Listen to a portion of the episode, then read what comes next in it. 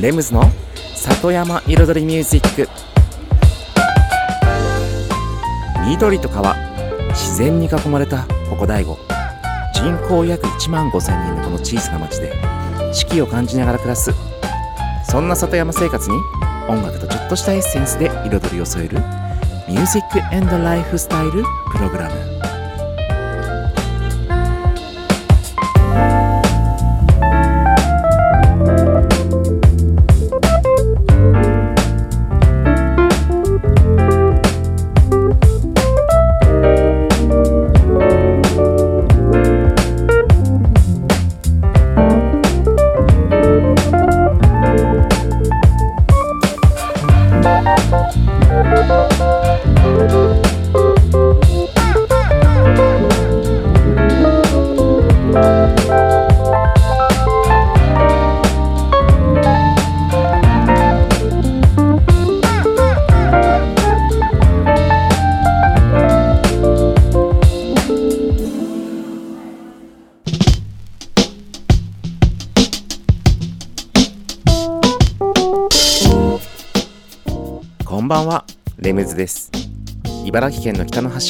大子町のサクカフェから発信するこの番組、レムズの里山彩りミュージック。サクカフェプロデューサーの私レムズがお送りしています。今夜もコーヒーやお酒を片手に約1時間のんびりとお付き合いくださいませ。さて、今日はね、ちょっと告知です、最初に。うん、今週末、えっと、3月26日、日曜日ですね。はい、3月26日の日曜日、夕方から、僕のお店サクカフェではですね、屋外映画祭を開催します。そう、庭にスクリーンを貼って、そこで映画を上映して、そして、ビュッフェのね、レストランが食べ放題なんです。はい。もう入場料を支払っていただくと、もうそこにね、映画鑑賞代とビュッフェ代が全て込まれています。そして、今回子ども食堂をね、その空間で開催しようということで、小学生以下のお子さんは全て無料です。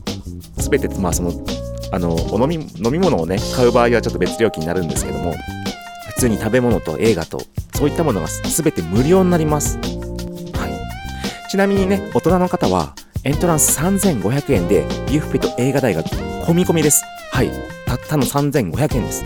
そして、中学生なんですけども、中学生から急に大人料金っていうのもかわいそうなので、第5に在学のね、第5、第5にある中学校の生徒手帳を見せると、2500円にディスカウントになります。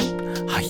ということで、今週末、3月26日の、はい、夕方4時からオープン、そして夕方6時から上映開始、そして、まあ、閉店はね、夜の10時なので、時間もたっぷりあります。ということで、今週の1曲目いってみましょう。春を迎える曲、松任谷由実で、春よ来い。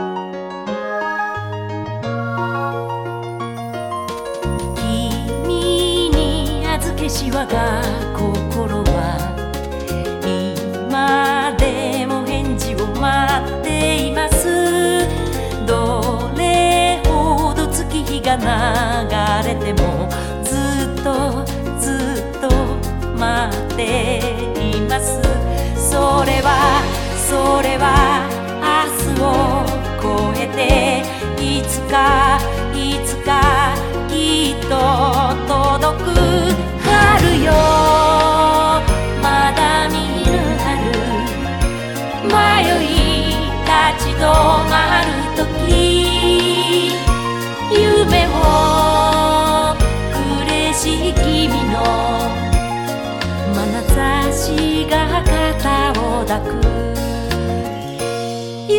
よ。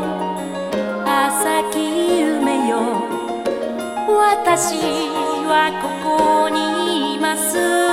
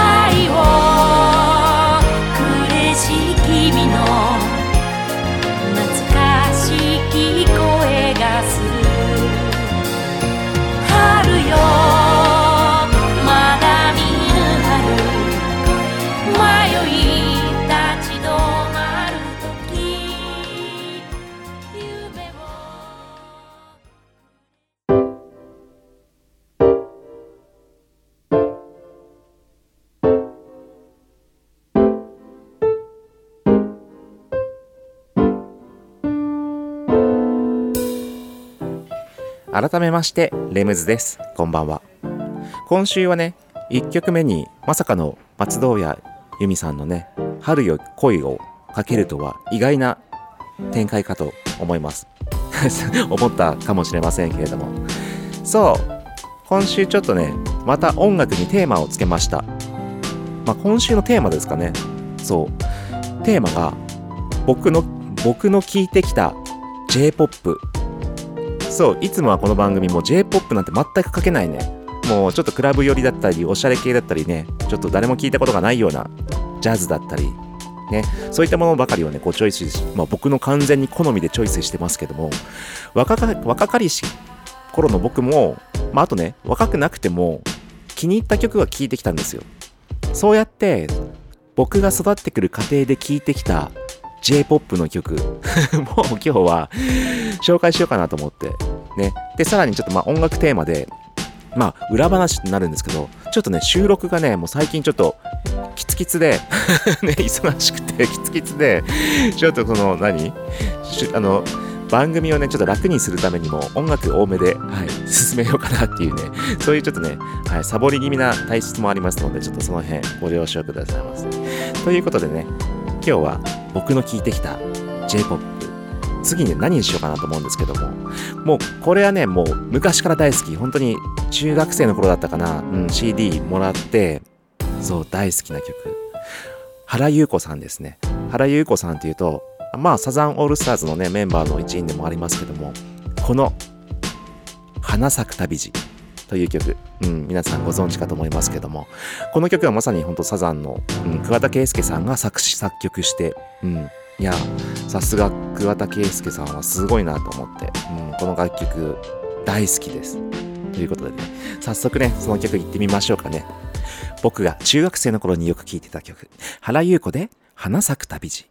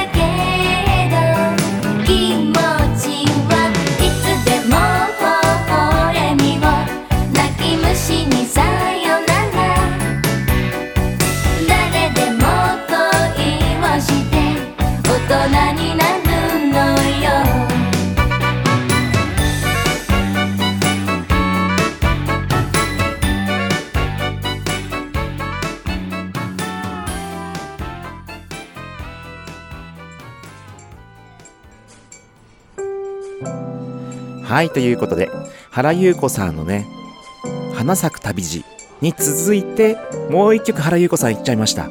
少女時代ですね。もうどちらも名曲。そして、花咲く旅路は先ほども言ったように、桑田佳祐さんの作詞作曲なんですけども、2曲目の花咲く旅路じゃなくて、少女時代の方は原優子さんの作詞作曲なんですよね。もう、この2人、うん、ご夫婦 ね、どっちが作っても、またニュアンス雰囲気が違うけど、どっちもいい曲っていうね、すごいなと思って。そう。でね、なんか次々次々なんか曲かけてるとなんか、カラオケや行ったけどなんか1曲目ね1番歌ってもう満足して次の曲に変えるやつみたいになっちゃ なっちゃってますけどはい次々とねできるだけいろいろかけたいなと思ってはいということで次の曲がですね僕が小学校の頃ですねうん大好きだったグループで。で実は今からかける曲これがシングル CD で僕のね自分のお小遣いで初めて買った CD です。そう。これねこれそうだ。もうこれ紹介する前にもう曲かけようかな。ね。ちょっと何がかかんだろうみたいな。なんだろうなんだろうみたいな。これ楽しいな。ね。そう。でねプロデューサーはおなじみまあ AKB とかでもおなじみの秋元康さんとそして後藤嗣俊さんの名コンビですねあこれ言っちゃうとわかるかな行ってみましょう Just to the top dogs, I wanna hear. Just to the top dogs, I wanna know. 一番偉い人へ俺たちは今何をするべきか。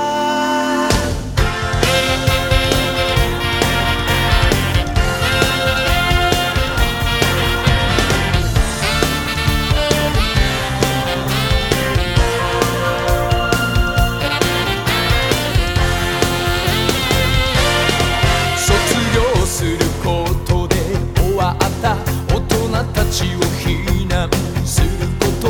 社会とは窓ガラス割らないルール。いつから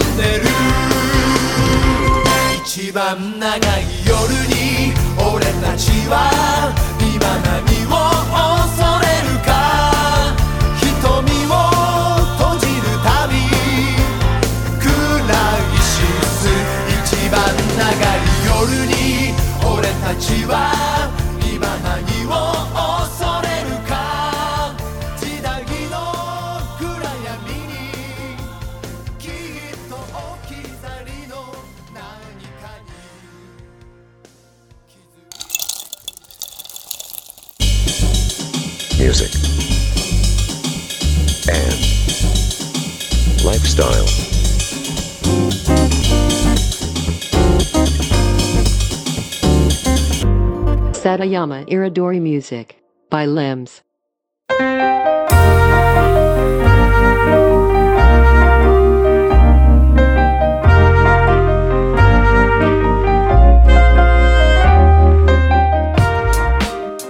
レムズの里山彩りミュージック私レムズがお送りしています。ここからのコーナーはレムズビートラボと題しまして番組内でオリジナル楽曲を作ってしまうというコーナーです。毎回私レムズの制作現場の音声を録音し毎回放送します。そしてワンクール3ヶ月で1曲を完成させ完成した曲を最終回に紹介します。どんな曲がどんなビートがどういうアレンジがどういう風にね作られていくのかというね制作現場の様子を垣間見れるコーナーとなってます。そして今シーズンはもうね終盤です。そう全13回で作る楽曲のうちもう今回12回目です。そう最終回来週最終回になります。で今回作っている曲のテーマがガチヒップホップ。濃いめのヒップホップです。はい。だからね男気あふれるヒップホップを作ってます。そうね。こんな J-POP を聴いてきた僕も中学生の頃からヒップホップに 入ってそうですね。ヒップホップをや長年やってきました。でもねそれよりも僕のやってきたヒップホップよりももっと濃いめのヒップホップ。そうそういったものをね目指して作ってますということで今週もねもうねリリックというねいわゆるラップでいう歌詞の部分を書いていくところになります。ね、リリックの書いた歌詞の解説と、そしてね、そのどどういう風に韻を踏んでるよみたいな解説もありますのでね、お聞きくださいませ。それでは前半後半の2部構成となってます。どうぞ。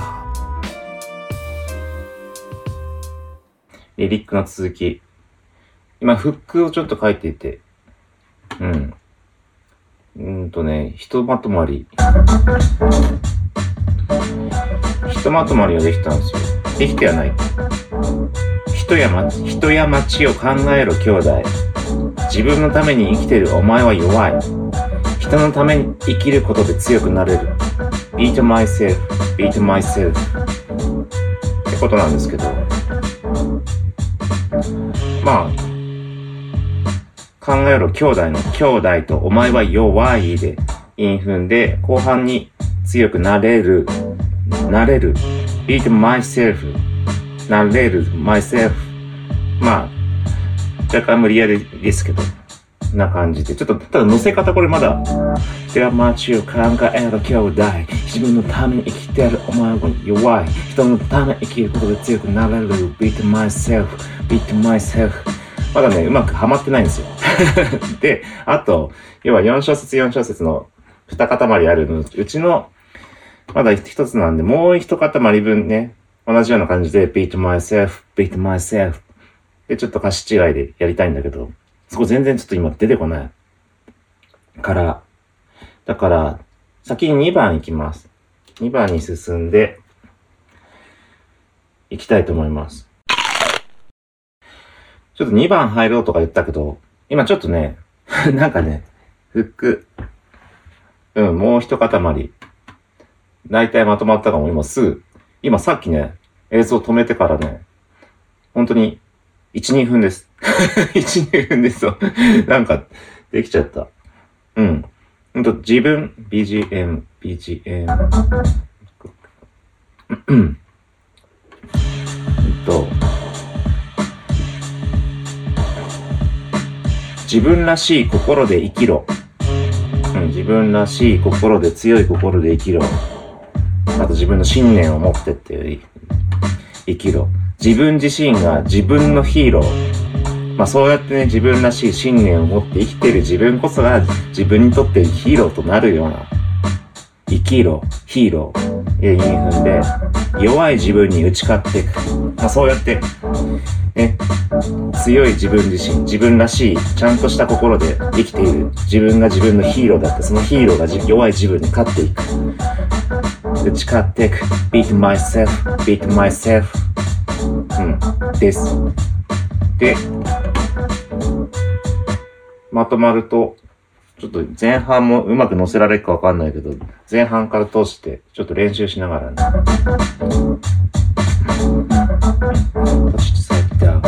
人や街を考える兄弟。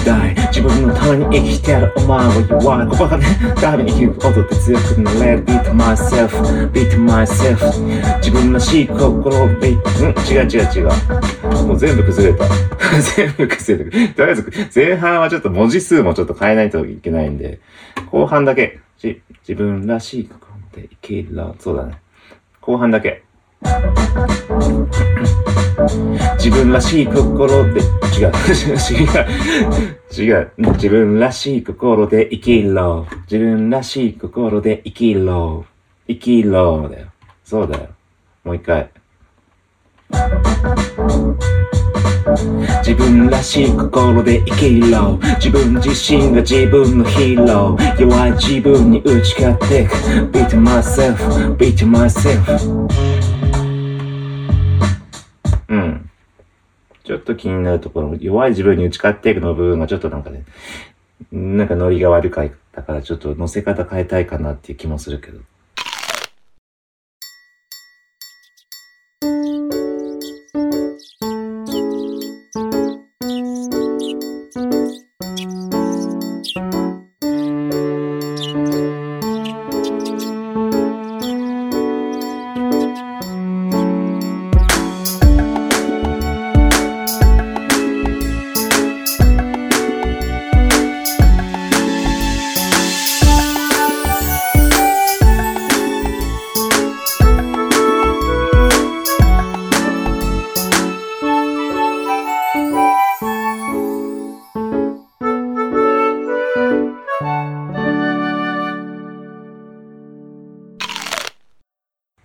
弱い自分に打ち勝っていく。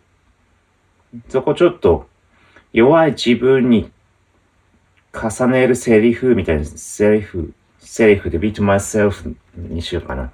まあ、打ち勝っていく。弱い自分に打ち勝っていく beat myself でもいいんだけど、なんか打ち勝つとか勝つとかなんかね、なんか散々この、こう、全体の歌詞の中ですごく、まあそんなに出てきてはないけど、なんかそういう意味合いが強すぎるから、なんか、なんかベタすぎる。ベタすぎるから、弱い自分に重ねるセリフ重ねる、与えるセリフとか、まあセリフって要は、この言葉をお前にやるよみたいなニュアンスです。で、その、それが何かって beat myself 自分自身を打ちのめす。beat myself うん。重ねるセリフ。重ねるセリフ。2番の、最初前半だよね。この部分ですよね。かけました、大体。まあ、歌詞の解説からいきますよ。ウィンター、過ぎ去って。ウィンター、冬。うん、冬が過ぎ去って。小鳥たち、ピヨプ、好き勝手。このね、ちょっと2番結構テイストはね、リリックのテイストはちょっとね、1番と全然変わります。なんかこう、ちょっと、なんだろう、抽象的な感じになってきて。まあ、冬が過ぎ去って、小鳥たちもね、もう泣き始めた。うん。ピヨプ、ピヨプってなんでピヨプーなのかわかんないけど、なんとなく。で、好き勝手。まあ、過ぎ去ってて好き勝手。うん。で、芽吹きの季節と上昇気運。芽吹きの季節と上昇気運っていうのは、まあ、芽吹きの季節に、今まさにこの日本は、ね、コロナも明けてきて、上昇していくような気運に包まれている。そしてこの第五の街も、うん、止まっちゃった。第五の街も、その、本当に上昇していくような今、ね、時代に来てる。いろんな意味意味での上昇気運にしました。で、もちろんその、あと、結局冬が過ぎ去って芽吹きの季節の春迎えるってとても気分的にね、本当にそういう、自分的にもそう、上昇気運になっていくところも含んでます。そして春に見渡す高層ビル。これね、ほんとプライベートの話にもなるんですけど、結局この芽吹きの季節から春を迎えることによって、まあ僕の息子がちょっと東京に旅立つ。うん。で、一人暮らしを始めて、実際僕も部屋探しに行ったり、さらには今度引っ越しも控えてるんですけど、うん、引っ越しに行ったり、なんかそういう生活が変わる。時代が変わっていく、うん、季節の流れを感じる出来事、うん、春に見渡す高層ビル。で、ここ上昇気運、高層ビルで、もうバッチリ踏んでます。そして時が過ぎれば、新たなプレッシャーと対面試験だと B ボタン連打。ね、ここも、またこの2番、1番とは全然違うノリの、時が過ぎれば、まあ、新たなプレッシャー。結局、一つのね、壁とかを越えてもまた次の壁を自分で作るわけですよね。僕っていう性格は。で、さらにその壁を乗り越えて、次々次々次のステップに自分に進んでいく。そこの新たなプレッシャーと対面試験だ。と B ボタン連打。もう、そこで対面するじゃないけど、対面試験だ。B ボタン連打。B ボタン連打ってファミコンのね、昔連打したことあると思いますけど、ね、あると思いますけどって、この僕の世代はね。はい。で、これここね、プレッシャー、対面試験だと B ボタン連打でこう、3つ、3回踏んでます。そして最後ね、ここはね、本当に言葉遊びというか、何でこう、そこまで韻踏んでっていう感じじゃないんですけど、心浮かれる季節に巻かれて、新たな自分の影に向かっていく。まあ、心浮かれる季節に巻かれて、で、ここの彼とかを、が、後ろのさらに新たな自分の影に向かっていく。で、買ってとか、彼とか、買ってくとか、枯れる、枯れてとか、その辺のこの言葉、似たような音の発音がこう、たびたび登場して、自然とこう、心地よい耳障りになっていくような、その、まあ、韻というかね、韻の踏み方というか、まあ、踏むというよりかは、ノリですかね。うん。はい、ということで、今週の音声をお聞きいただきました。ね、リリック、うん、いい感じに進んでますね。ということで、ね、このコーナー、この番組の中では音声だけの放送ですが、実は収録時はね、動画で撮ってまして、その動画で撮ったムービーの様子を、ムービーの様子、ムービーを YouTube チャンネルの方にね、アップしています。レムズビートラボで検索すると出てくると思います。はい。でね、毎週この番組放送後、夜8時に今週の最新バージョンが公開されるようにスケジュールしてありますので、よかったらね、どんな感じで作ってるのかっていうのね、見てみてくださいませ。以上、今週のレムズビートラボでした。そして、そ今週はですね、今週のテーマ、うん、僕の聴いてきた J-POP というテーマでね、僕が昔聴いてた J-POP をね、一曲一曲ね、次々紹介してます。ということでね、次はね、さっきね、中学生時代に聴いてたね、はい、原優子さんからの小学校時代に聴いてたトンネルズ。ね、トンネルズでしたね。一番偉い人でした。そしてその前にね、まあ、情けねえとかでそのね、はい、ありましたけどもね、大ヒット。あの頃から聴いてました。で、さらにもっと昔、実は僕がね、聴いてたっていうよりかは、自然と聞いてた。その東京と茨城を行き来するときに、うちの親の多分ね、車の中とかでよくね、聞いてたのが、だから自分では買ってないんですよ。ただ、いつの間にか体に染み込んでて、知ってて好きになった。それが安全地帯のワインレッドの心ですね。それをね、お送りしますけれども、その前に、さらに、僕が大好きだったグループ、Dreams Come True のね、一曲紹介したいと思います。ね。Dreams Come True、まあ、つまりドリカム。いわゆるドリカム世代って言われますけども、めっちゃドリカム世代です。僕の音楽の中にはね、多分ドリカムの音楽が何パーセントかで混ざってると思います。そしてね、そのアルバムの中でもね、Love Goes On、もうあのアルバムが大好きなんです。まあ、未来予想図2とかね、嬉しい、楽しい、大好きとかね、名曲が数々あるんですけども、その中でもこの曲がね、僕結構好きで、この曲を聴くとね、もうなんか、楽しい思い出しか湧いてこない。そんな感じのイメージでね、ずっと聞いてました。ワクワクする。うん。ということで、ドリカムのこの曲をお送りして、その後にワインレッドの心です。どうぞ。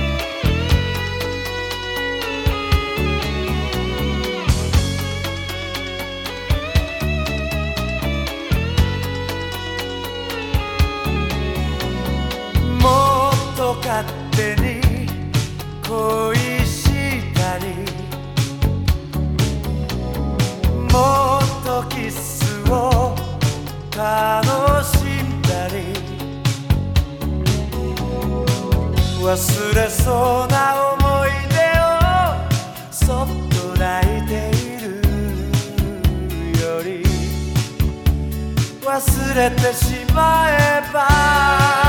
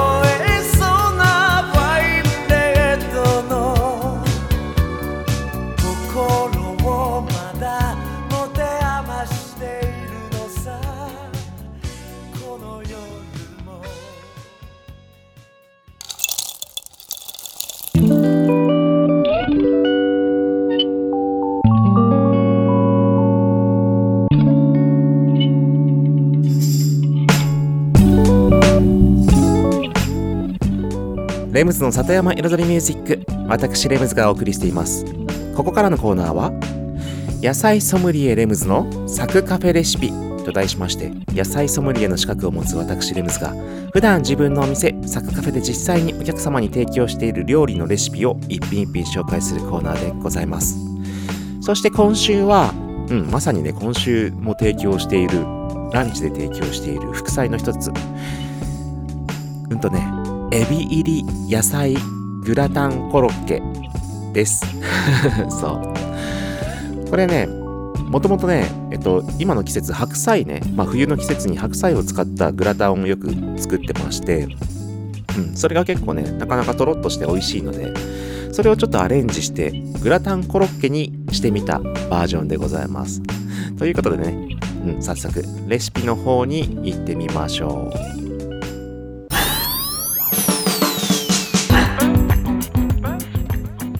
用意するもの。まずはねバター、ま、もしくはマーガリン。そして玉ねぎ。エビ。普通に冷凍のエビでいいですよ、うん、であとは白菜。あとほうれん草とかねお好みで、はい、塩コショウ牛乳。小麦粉。あとパン粉。以上でしょうかね。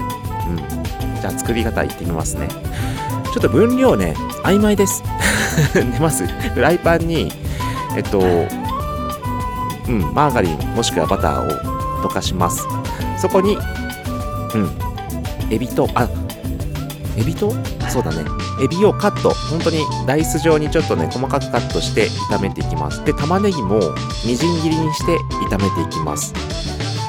そうしたところに白菜も刻んで、で、この刻み具合なんですけども、まあ、コロッケの大きさにもよるんですけど、まあ、サッカーフェではね、ちょっと、もうお団子状のちっちゃい、うん、丸型にしてるので、少し細かめに刻んでます。大きいとやっぱね、バラバラってほぐれやすいので。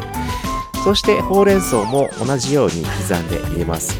そしたら全体に塩コショウして下味をつけましょう。それから、小麦粉をパラパラパラっとね全体にまぶしまぶして炒めていくんですけども、まあ、この小麦粉の量は後で調節できますので一旦ちょっとパラパラパラっと、うん、全体にまぶす感じでしてください。そして牛乳を、うん、入れていくんですけども、うん、小麦粉を溶かし込むような感じでこう全体にまぶす。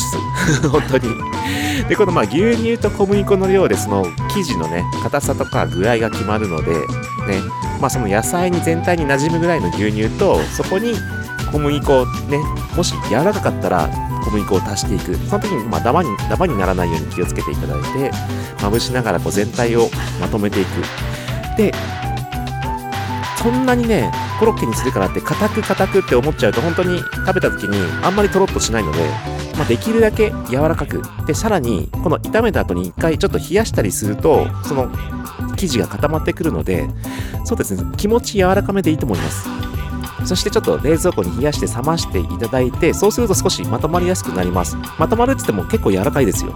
でそれを小麦粉卵パン粉つけます。本当にちょっと崩れそうな感じのふわふわな感じです。うんぐらいのイメージです。でそれをねあの170度ぐらいにね熱した油で揚げるパン粉をつけてね。そうしたらねとろっとねする。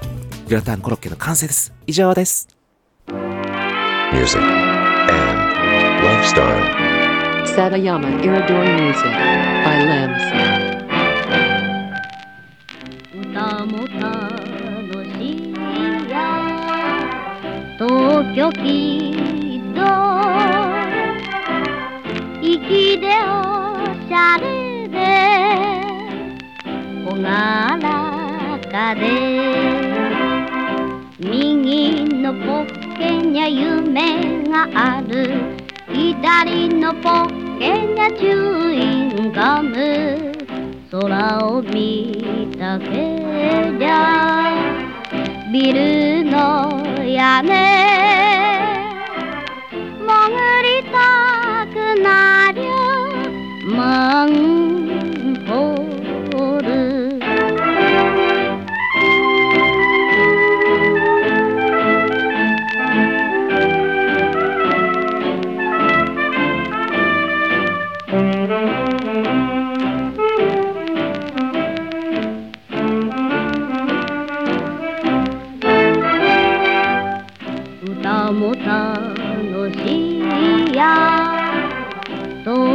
東京きっと泣くも笑うものんびりと。金は一つもなくてもフランス香水チョコレート。空を見たけりゃビルの屋根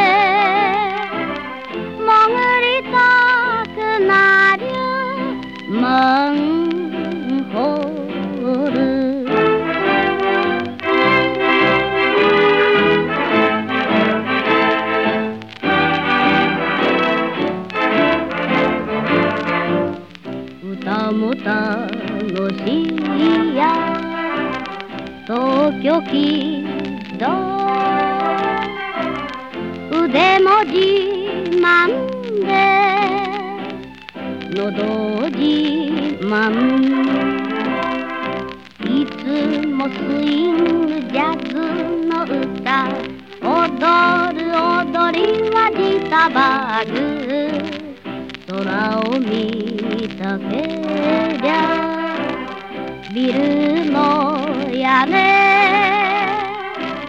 潜りたくない。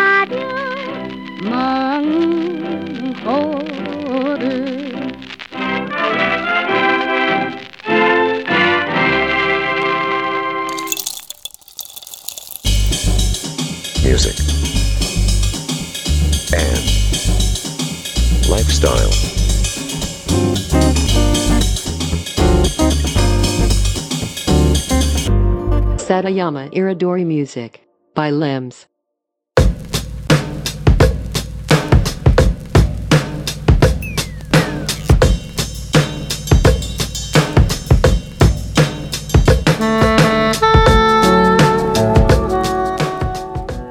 レムズの里山彩りミュージックここからのコーナーはレムズの世界と音と題しまして毎回私レムズの作品の中から1曲もしくは私レムズが大好きな曲や影響を受けた曲の中から1曲をピックアップして紹介するんですけれども先週からねちょっとまた新しいちょっとシリーズというかテーマをちょっとつけてましてここ数年で知った知って好きで聴いているアーティストさん紹介みたいな感じでやってます。で、えっと、先週はね普通に、うん、FKJ を紹介しましてで今回あのまた普通にここ数年で知ったはい、知って好きで聴いているアーティストさん紹介しようと思ったんですけども今週ねその僕が聞いてきた J-POP 特集ということでやってきたので、ここのコーナーでも日本のアーティストさんでここ最近知って好きで聴いているアーティストさんを紹介したいと思います。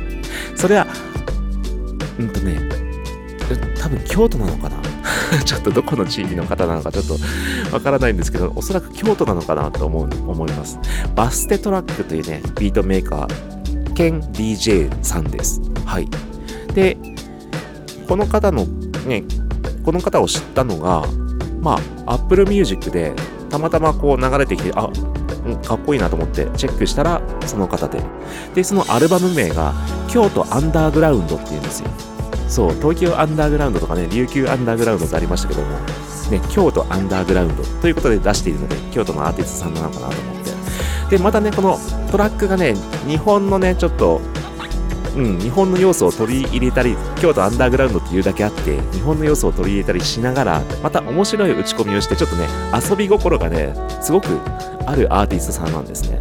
で、その辺が結構僕と共通してるかなっていうところで、本当に、うん、僕はもっとアンダ、なんだろう、ヒップホップ寄りの雰囲気ですけども、もうちょっとね、ダンスミュージック寄りの、うん、ところがあって、でね、今日紹介するのは、まさにその Apple Music で流れてて僕がチェックした曲ですね。で、そのバステトラックのね、京都アンダーグラウンドのね、アルバムの中でも、割とダンス寄りのノリのいい、うん、曲になってます。それではお聴きください。バステトラックで、Higher。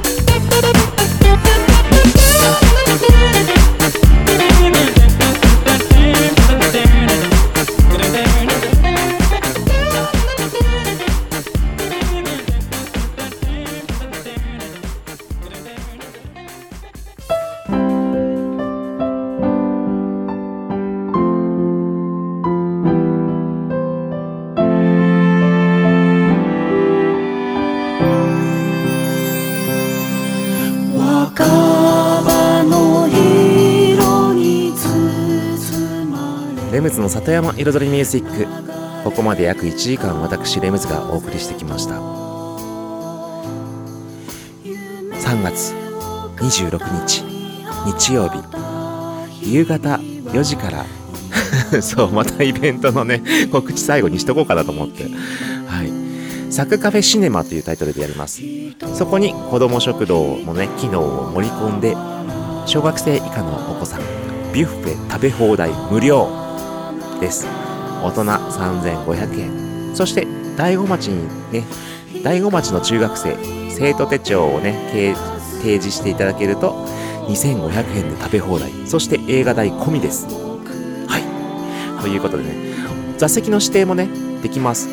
そう。指定っていうかねそのテーブル席っていうのがやっぱ限られててテーブル席以外に庭にベンチとか出したりするんですけどもそのテーブル席のね予約ができますのでそちらは普通にお店の方に電話していただければ大丈夫です。はい、うん、でまああとね他には全然本当フリーの席がたくさんあるのでもう席に着いたり立ったり飲んだり食べたりそう。サッカーフェのキッチンカーをねバーにしてねそこでドリンクを提供する予定なのでそちらもお楽しみに、ということで今週はねもうイントロから最後までサッカフェシネマのね 告知で終わりますが。それではねはい皆さんまた来週お願いします。ありがとうございました。レムズでした。